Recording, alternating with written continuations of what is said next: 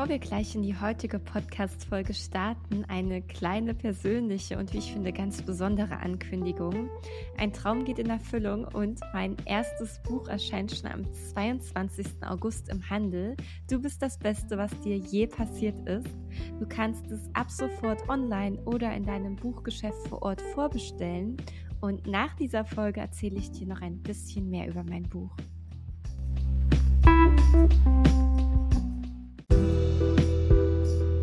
In der heutigen Podcast-Folge meines Podcasts Glücklich sein ist eine ganz besondere Frau zu Gast, Marie Ehlers. Marie ist nicht nur Psychologin und erfolgreiche Autorin, sondern sie hat auch eine bewegende Lebensgeschichte, die sie zu einer wahren Expertin für das Thema Glück gemacht hat. Mit Anfang 30 wurde bei Marie Brustkrebs diagnostiziert, doch sie hat diese Herausforderung erfolgreich gemeistert und ist heute eine Inspiration für Millionen von Menschen. In ihrem Buch Selbstliebe in 50 Checklisten beschäftigt sie sich mit einem wichtigen Thema, das auch mir persönlich sehr am Herzen liegt, nämlich Selbstliebe als Schlüssel zum Glück. Und in unserem Gespräch werden wir über Maries persönliche Definition von Glück, ihre Erfahrung mit der Krankheit und ihre Tipps für mehr Erfüllung im Alltag sprechen. Freut euch auf ein inspirierendes Gespräch mit Marie Ehlers. Marie, schön, dass du da bist. Ja, hallo Vanessa, danke, dass ich da sein darf. ja, also wir hatten ja eben schon kurz gequatscht. Ich finde es wirklich richtig, richtig schön, dich jetzt hier bei mir zu haben im Podcast, dich hier zu sehen. Und für den Start habe ich auch direkt eine Frage mitgebracht, die es ziemlich in sich hat, nämlich was bedeutet Glück für dich persönlich? Ja, also ist ja so pauschal gar nicht so einfach irgendwie so zu, zu sagen. Und ich finde, das ändert sich auch immer so in verschiedenen Lebensabschnitten. Aber momentan würde ich sagen, Glück bedeutet für mich, so einen inneren Frieden zu haben und so, eine, so ein Gefühl von Sicherheit, ja, und einfach zu wissen, dass alles gut wird, egal was ist. So, das so in dieser Kombination gibt mir ganz viel, ja, ganz viel Glück. Oh, das klingt richtig schön. Ich finde die Definition an sich, wie du das gesagt hast, das strahlt schon so viel innere Ruhe aus, dass ich das so richtig spüre bei dir. Sehr, sehr schön. Und du hast ja auch schon gesagt, ja, das verändert sich ja auch so im Laufe der Zeit. Mega spannend, dass du das ansprichst, weil das wäre jetzt auch so mein nächster Punkt gewesen. Du hast ja in deinem Leben schon einiges erlebt. Ich hatte es jetzt schon kurz angesprochen hier in der Einleitung, aber bevor wir darauf zu sprechen kommen, wie der Krebs dich verändert hat oder was er für dich bedeutet hat, vielleicht noch kurz was anderes, denn du hast ja auch eine Zeit deines Lebens auf Hawaii verbracht. und mich würde jetzt halt total interessieren, wie hat denn das Leben auf Hawaii dich verändert und wie hat sich dort dein Verständnis von Glück geformt?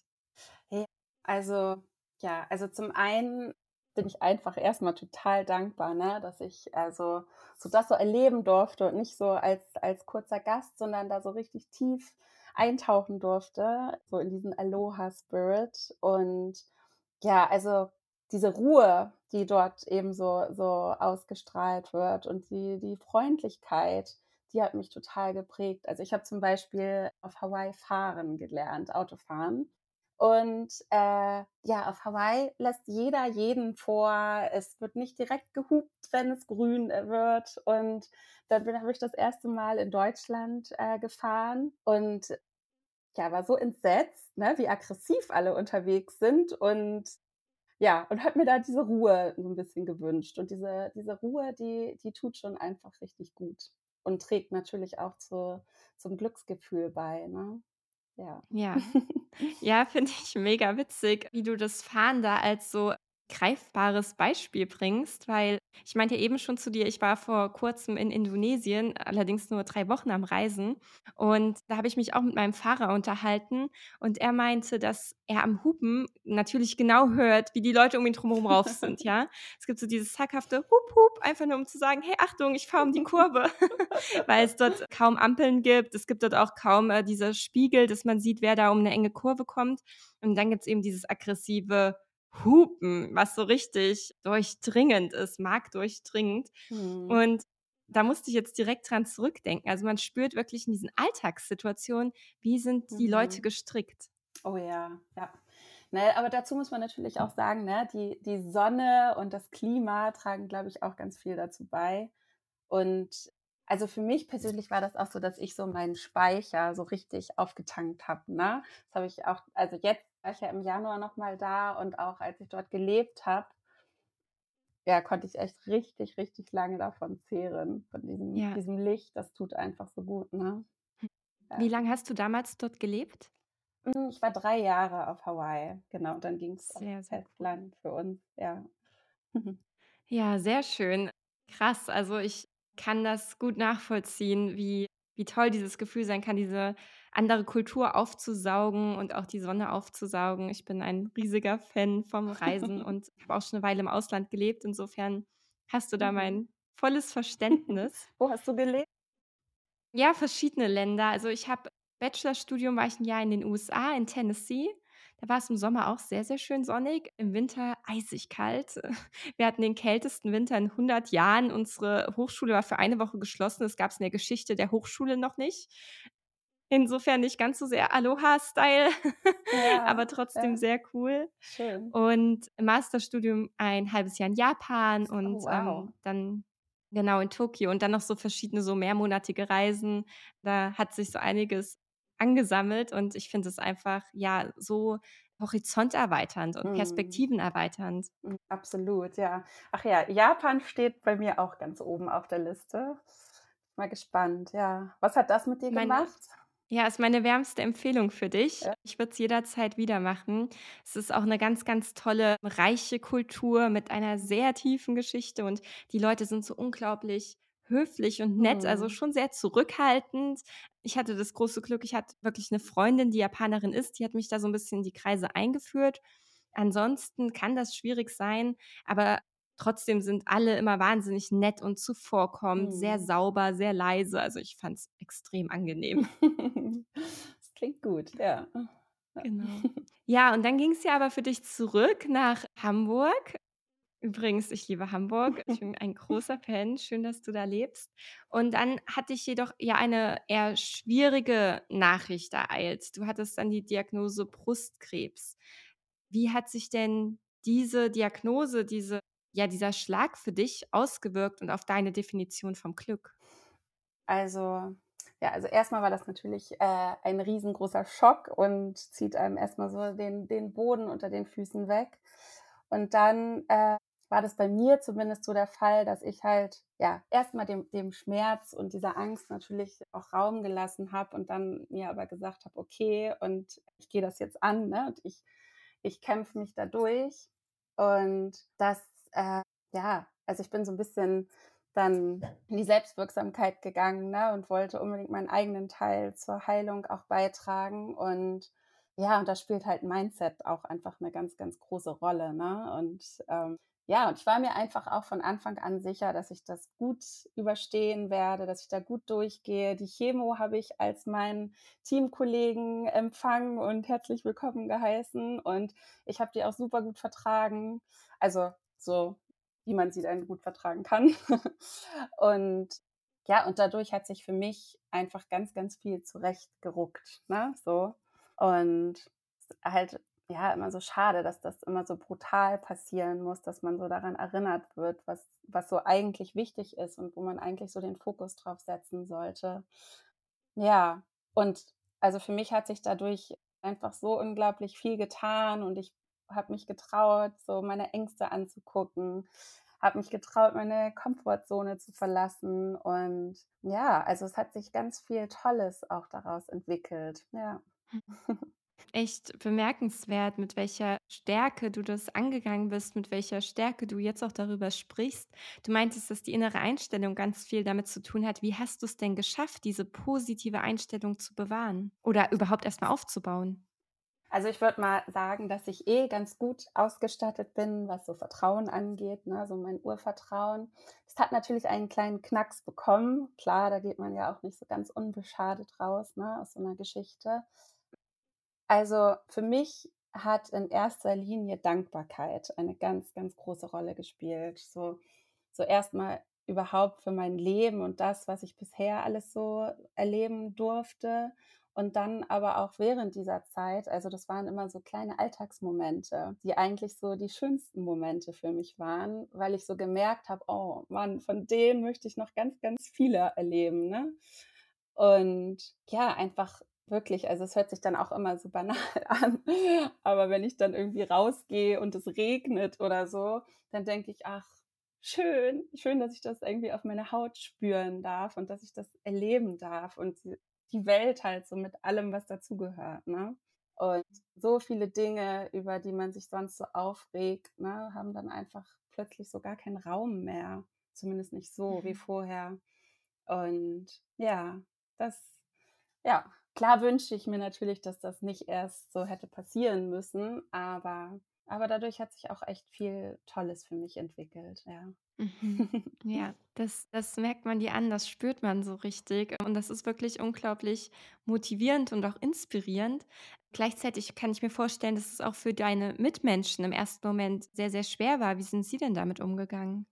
Ja, also also das war erstmal überhaupt auch ganz schwer, denen davon zu erzählen, ne, so. Also, meine Mutter war natürlich von Anfang an dabei und und einige andere ganz enge Menschen um mich herum und ja, also ganz unterschiedlich, aber also ja, ich glaube, das ist nie einfach, ne? Also und einigen hat das halt einen viel größeren Schrecken eingejagt als anderen.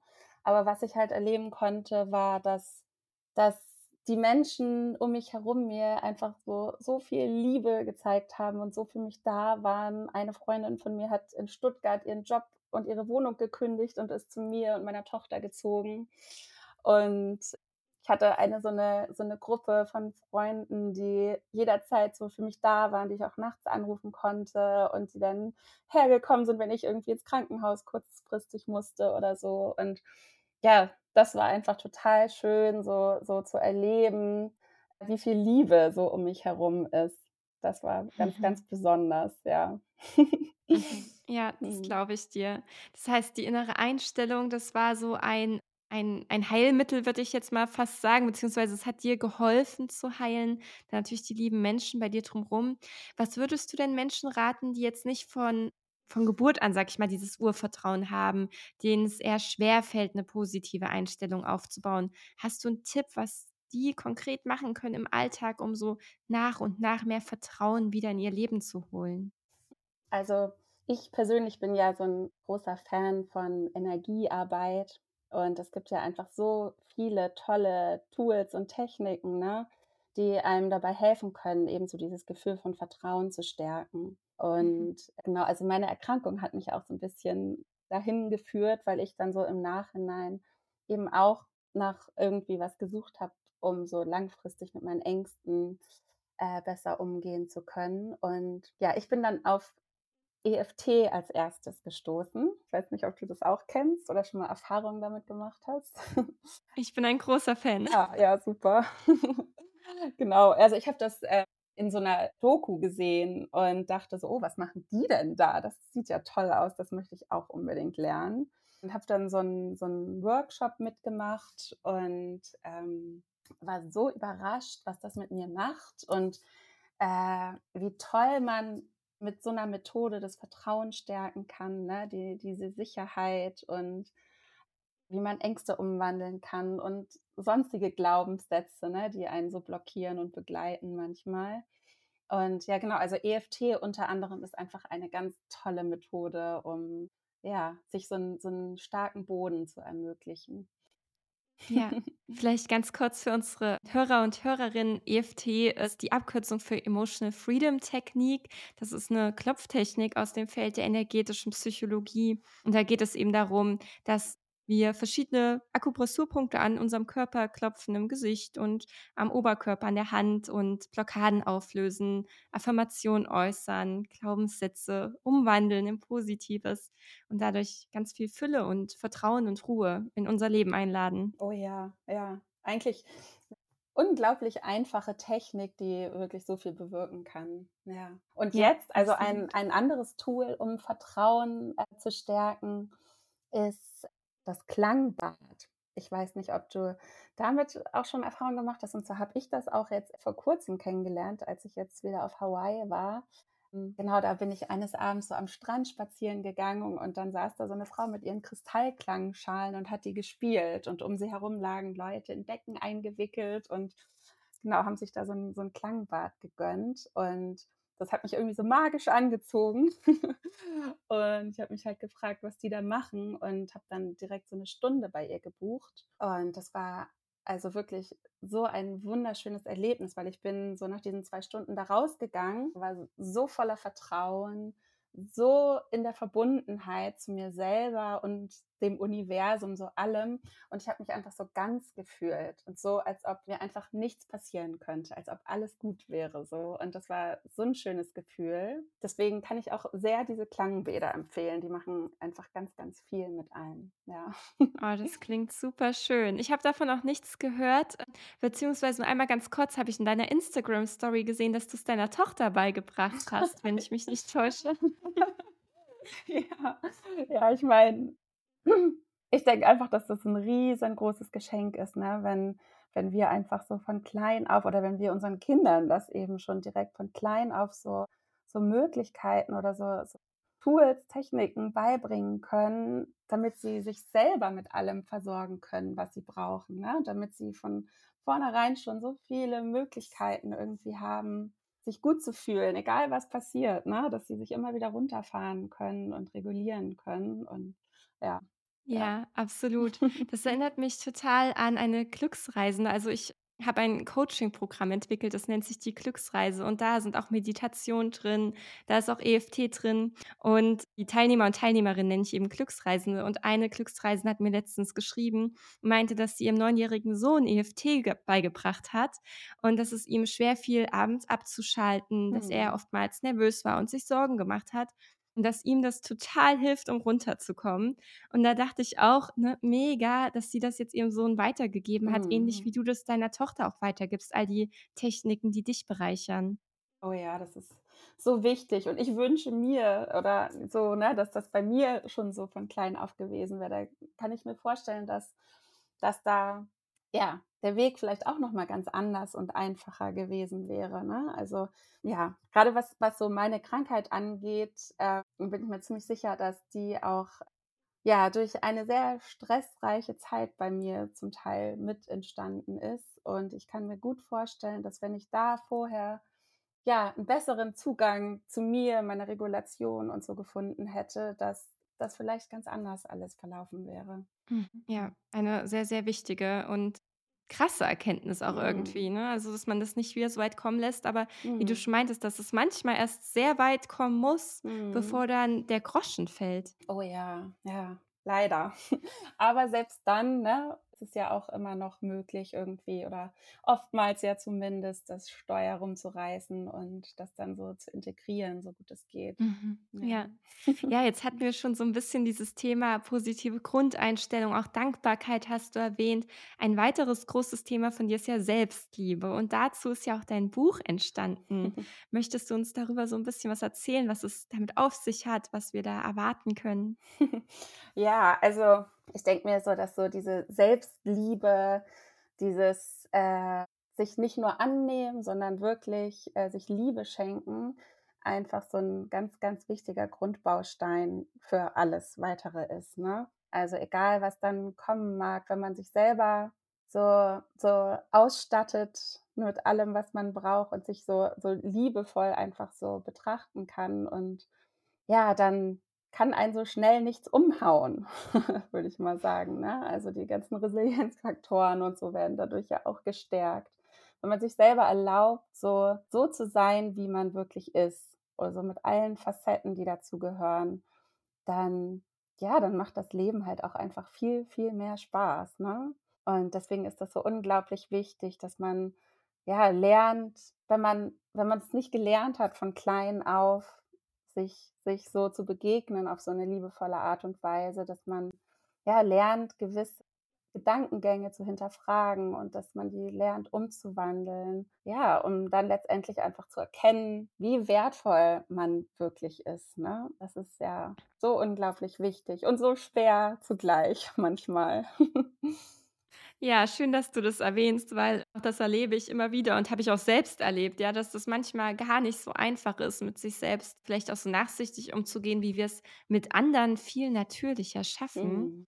Hm, wie war das denn bei dir? Also, wie sah denn dein Weg zur Selbstliebe aus? Was waren denn da so die größten Hürden, die sich dir in den Weg gestellt haben und wie hast du die überwunden?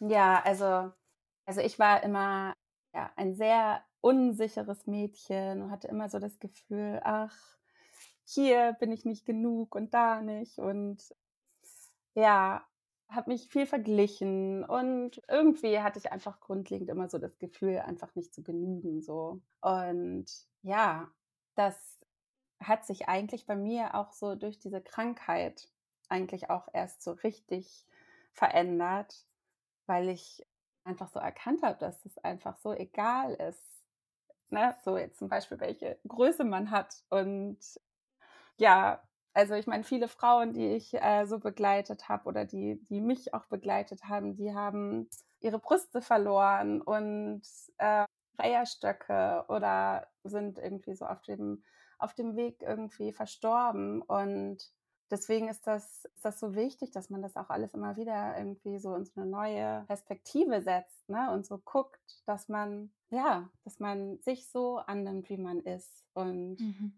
da vielleicht mit anfängt und sich dann so 'n Weg vorarbeitet zur so zu dieser Liebe wirklich hin und dass ja, dass man einfach so ausreicht, wie man ist, ne? Und dass dass man sich auch mal feiern darf dafür. Ja. Absolut, ja, das kann ich nur unterstreichen. Und ich kann es auch gut nachvollziehen und nachempfinden mit dem Vergleichen. Ich habe mich früher auch sehr viel und sehr intensiv verglichen und auch sehr, sehr unfaire Vergleiche angestellt. Ja, also ich habe mich mit jemand, der extrem sportlich ist, nur auf sportlicher Ebene verglichen und mit Mhm. jemand, der extrem gut in irgendeiner Fremdsprache war, nur auf dieser Ebene verglichen und nie so das Gesamtbild gesehen. Und was ich auch oft getan habe, ich habe mich oft so gefragt: „Was denken denn die anderen?“ Ja, was Mhm. oh mein Gott, Oh. was denken die denn jetzt, wenn ich dies oder das tue oder lasse, sage oder nicht sage? Und ich habe erlebe das jetzt auch ganz, ganz viel bei meinen Coaches, bei meinen Glücksreisenden, die das Gleiche sagen. Und wenn ich dann in so 'nem Einzelcoaching bin, ich mache das auch alles über Videotelefonie, dann schalte ich manchmal so unvorangekündigt meine Kamera aus und frage: „Welche Pulloverfarbe habe ich denn heute oder trage ich Ohrringe oder so?“ Und in 95 % der Fällen können sie's mir nicht sagen und sind dann erst mal so total perplex: „Oh Gott, Vanessa, das tut mir leid, ich hätte mehr drauf achten sollen.“ Und wo ich dann immer meine: „Nein, es ist so schön, dass du dir nicht gemerkt hast oder dass es dir nicht Mhm. aufgefallen ist, welchen Pullover ich trage, weil das zeigt dir, wie sehr wir alle mit uns selbst beschäftigt sind.“ Mhm. Den meisten Menschen fällt gar nicht auf, was du vermeintlich falsch machst oder was du vermeintlich Komisches sagst, weil sie auch nur erst mal auf sich achten. Und ich finde, das nimmt so ganz viel Druck raus und Mhm. schenkt so viel Frieden. Also, so eine ähm, es klingt etwas komisch vielleicht, aber so eine friedvolle Unsichtbarkeit. Ich finde es total Ja. angenehm, mir das so vorzustellen. Mhm. Oh ja. Oh ja, also das genau, diesen Gedankengang finde ich auch super heilsam. Ich glaube, da hat ja so so auch jeder auf 'ne Art und Weise so 'n bisschen mit zu tun, ne, was die anderen wohl denken könnten und was für 'ne Riesenblockade das sein kann, ne, wenn man da zu viel Zeit in den Köpfen anderer Menschen verbringt quasi. Ja, und diese Ja, Erinnerung, ne, so sich so zu sagen, genau, jeder ist immer in erster Linie am allermeisten mit sich selber beschäftigt und die anderen, mit denen du dich vergleichst, die vergleichen sich auch mit anderen so, ne? Das ist so wichtig, ja. Genau. Und ich meine, da geht ja so viel Energie flöten Mhm. wirklich, wenn man sich vorstellt, was andere jetzt denken. Wir werden es vermutlich eh nie herausfinden und selbst wenn, dann könnten wir es nicht ändern. Insofern dürfen wir unsere Energie ja lieber für uns und unsere Ziele und Vorhaben Mhm. einsetzen. Oh ja, oh ja. Das ist auch so so so der Tipp, den ich auch immer irgendwie gerne vergebe, ne, dass dass es halt immer irgendwie Situationen gibt, die irgendwie vielleicht anders verlaufen, als man sich das wünscht oder Dinge, die anders sind, als man sich's wünscht. Aber wenn man dann lernt zu gucken, wie man selber damit umgeht, ne, und welchen Einfluss man selber auf die Gesamtsituation letztendlich haben kann, dann kann man ja, dann ermöglicht man sich so in die Kraft zu kommen, ja. Mhm. Ja, ich finde, es schenkt auch so im Alltag ganz viel Frieden. Gleichzeitig gibt es natürlich, zumindest bei mir und auch bei vielen, die ich kenne, immer mal wieder die Situation, dass das in Vergessenheit gerät, ja, dass, äh, Mhm. vielleicht alte Muster durchkommen, alte Denk und Verhaltensmuster, sich der ein oder andere Glaubenssatz doch mal meldet. Kennst du das auch und falls ja, wie gehst du damit um? Oh ja, das natürlich kenne ich das. Und das ist auch, äh, völlig normal. Und vor allem finde ich auch, das ist ja auch nicht so, dass man irgendwann angekommen ist, ne? Ich meine, das Leben, das hält ja immer wieder Überraschungen parat und ist ja immer in Bewegung. Und deswegen kommt man auch so so selbstliebetechnisch ja nie an. Und ja, und ich glaube, das ist so wichtig, dass man sich da so mit ganz viel Mitgefühl begegnet, ne? Und da geduldig mit sich ist und dass das einfach dazugehört, dass es auch okay ist, ja. Ganz, Mhm. ganz wichtig. Ja. Mhm. Hast du denn einen Tipp, wie man sich das im Alltag auch mal wieder so vor Augen führen kann und sich selbst daran erinnern kann? Ach ja, da gibt's ja so verschiedene Möglichkeiten. Also ich, hm, finde mache gerne immer so 'ne so 'ne Kombination aus Meditation und EFT und formuliere halt vorab einfach schon mal so, ne, die Sätze, die oder wovon ich mir im Prinzip mehr wünsche oder was ich gerne umwandeln möchte. Und dann verankere ich das so wirklich in meinem Körper, weil ich finde grade so diese Körperarbeit ist so wichtig, ne, dass der Körper mit an Bord geholt wird, weil nur der Kopf oder nur der Körper irgendwie funktioniert halt nicht so gut, zumindest nicht langfristig. Und genau, also das zum einen finde ich gut und dann einfach ganz bewusst auch immer hingucken auf die Dinge, die da sind und die gut sind, weil die übersehen wir ja immer so gerne mal, ne? Und gucken dann immer auf das, was nicht da ist, auf den Mangel so. Und das, ja, einfach immer wieder ganz bewusst lenken, die Gedanken und und ja, schauen, was bereits alles da ist und wer man bereits schon alles ist, ne? Mhm. Ja, und auch mal so gucken, vielleicht, wenn's jetzt um um Leistung geht, wie bin ich in meinem Leben schon vorangekommen? Nicht immer nur den Blick darauf lenken, was man noch erreichen muss oder sollte, sage ich Mhm. jetzt mal so in Anführungsstrichen. Die sieht man zwar nicht in dem Podcast, aber ich hoffe, man hört sie raus. Sondern dass wir auch darauf gucken: „Was habe ich denn schon alles erreicht? Meine Güte, das ist ja richtig viel.“ Und ich klopfe mir dann manchmal gerne wirklich auf die Schulter, also Mhm. buchstäblich, um mir das so bewusst zu machen: „Ja, okay, da gibt's noch einiges, was du erreichen möchtest. Und gleichzeitig hast du schon so vieles erreicht. Mhm. Hake das nicht nur ab, sondern feiere dich auch mal Mhm. dafür.“ Oh ja, wenn man da hinkommen kann, ne, da tut man sich auf jeden Fall was Gutes. Ja, Ja. klappt nicht immer, aber immer öfter mit dem Training. Ja, genau, das ist halt im Prinzip alles wie wie so 'n Muskel, ne, der einfach trainiert werden muss. Und jeder hat natürlich andere Startbedingungen, klar, so und das fällt den einen einfacher als den anderen. Aber ja, also ich würde einfach immer raten, dranbleiben, immer wieder hinstellen, weiterlaufen und noch mal probieren, ne? Ja. Ja. Absolut, absolut. Und das eben auch, wenn die äußeren Umstände nicht perfekt sind, weil die sind ja meistens nicht perfekt, ja? Es ist ja, ich sage jetzt mal in Anführungszeichen auch erneut, immer irgendwas, so nach dem Motto. Selbst wenn's vielleicht in einem Bereich gut läuft, dann kommt was anderes und sich vielleicht auch so 'n bisschen von diesem Äußeren lösen, was auch nicht immer geht und vielleicht auch nicht immer zu 100 %, aber mehr und mehr dann auch den Fokus auf die anderen Dinge richten, die grad gut sind. Oh ja, ja, da tut man sich auf jeden Fall 'n Gefallen, wenn das geht. Aber ist auch nicht so einfach, ne? Das stimmt, Ja, ja. Oh ja. Ja, liebe Marie, wir haben jetzt ja schon ganz viel erfahren über deinen persönlichen Weg, auch über dein Buch, hast du ja schon mal so 'n bisschen angedeutet. Was sind denn so für dich noch die Pläne für die Zukunft? Worauf dürfen wir uns vielleicht noch freuen als, ähm, Hörer, Hörerinnen, als Zuschauer auf Instagram, sage ich jetzt mal, als Follower, als Buchlesende? Was was hast du denn noch so geplant? Ach ja, also ja, also also geplant konkret jetzt erst mal eigentlich gar nicht so viel, weil's ja dann doch immer anders kommt, als man's denkt. Und ich finde auch, man das also bei mir im Leben passiert das momentan alles irgendwie so ungeplant eher.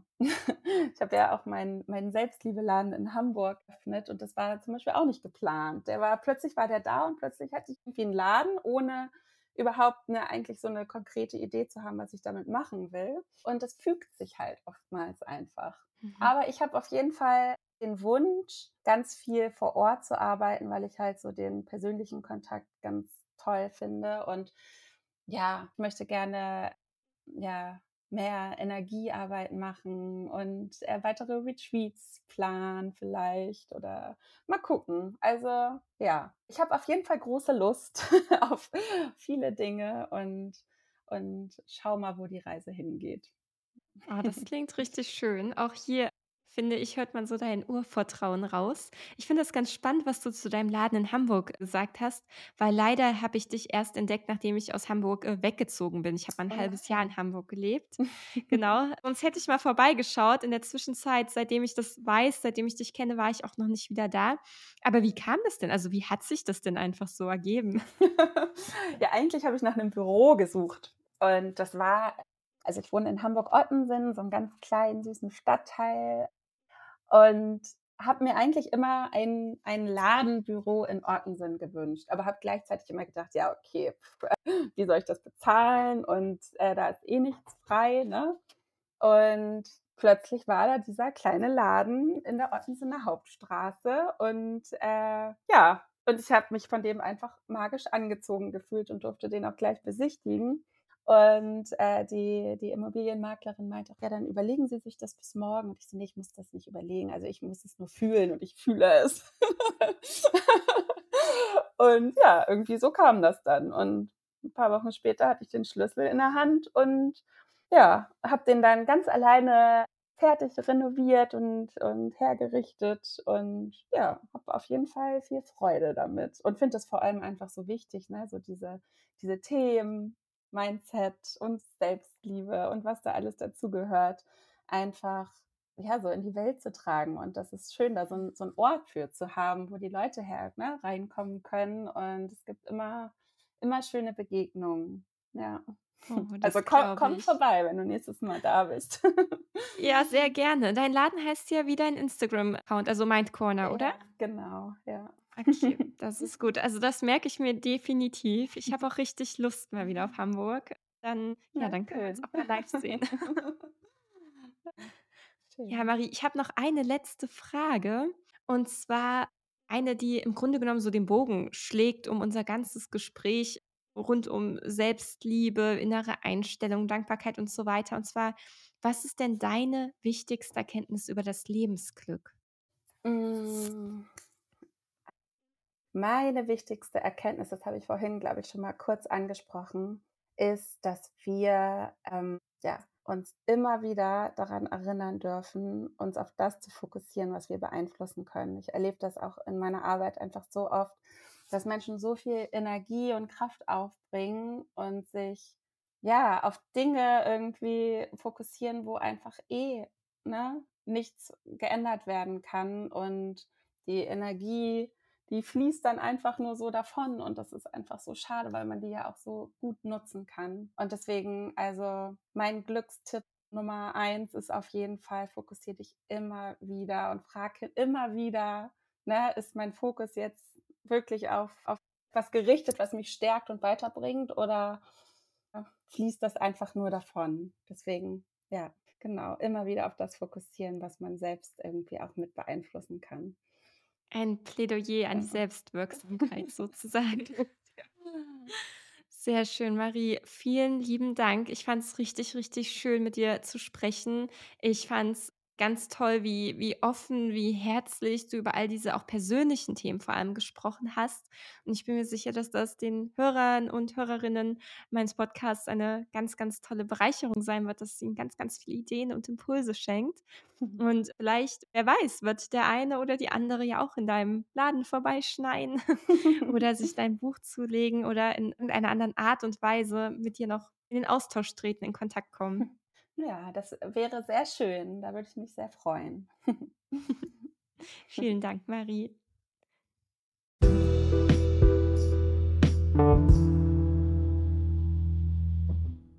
Im August erscheint mein erstes Buch Du bist das Beste, was dir je passiert ist im Handel und du kannst es schon jetzt online oder in deinem Buchgeschäft vor Ort vorbestellen. In meinem Buch lade ich dich ein auf eine inspirierende Entdeckungstour, damit du dein inneres Glück aufspüren und deinen wahren Wert erkennen kannst. Ich zeige dir in meinem Buch, wie du die Fesseln limitierender Glaubenssätze und Verhaltensmuster sprengen kannst und du lernst dabei dein Wunschleben zu manifestieren, starke Ziele zu setzen und innere Blockaden zu überwinden. Außerdem erfährst du, wie du den Fokus deiner Gedanken auf das Positive richtest und das Gesetz der Anziehung erfolgreich für dich nutzt. Mein Buch ist kein schnöder Ratgeber. Ich möchte dir nicht erzählen, was du tun musst, um endlich glücklich zu werden, denn das Glück, da gibt es keine One-Size-Fits-All-Lösung für. Vielmehr erzähle ich dir viele persönliche Geschichten aus meinem eigenen Leben und aus dem Leben meiner Klienten und Klientinnen und zeige, wie wir alle unsere Blockaden, Sorgen und Ängste überwunden haben und das Leben kreiert haben, was wirklich zu uns passt. Du kannst dich also gefasst machen auf eine Menge tiefgründiger Reflexionsfragen, bewegender Geschichten, kraftvoller Techniken und du wirst nicht nur eine Menge zum Nachdenken haben, sondern auch eine Menge zum Lachen. Mein Buch soll Spaß machen und mein Buch wird Spaß machen. Und ich freue mich riesig, wenn du es dir vorbestellst und wir uns dann schon bald wieder hören oder lesen in Du bist das Beste, was dir je passiert ist. Danke dir.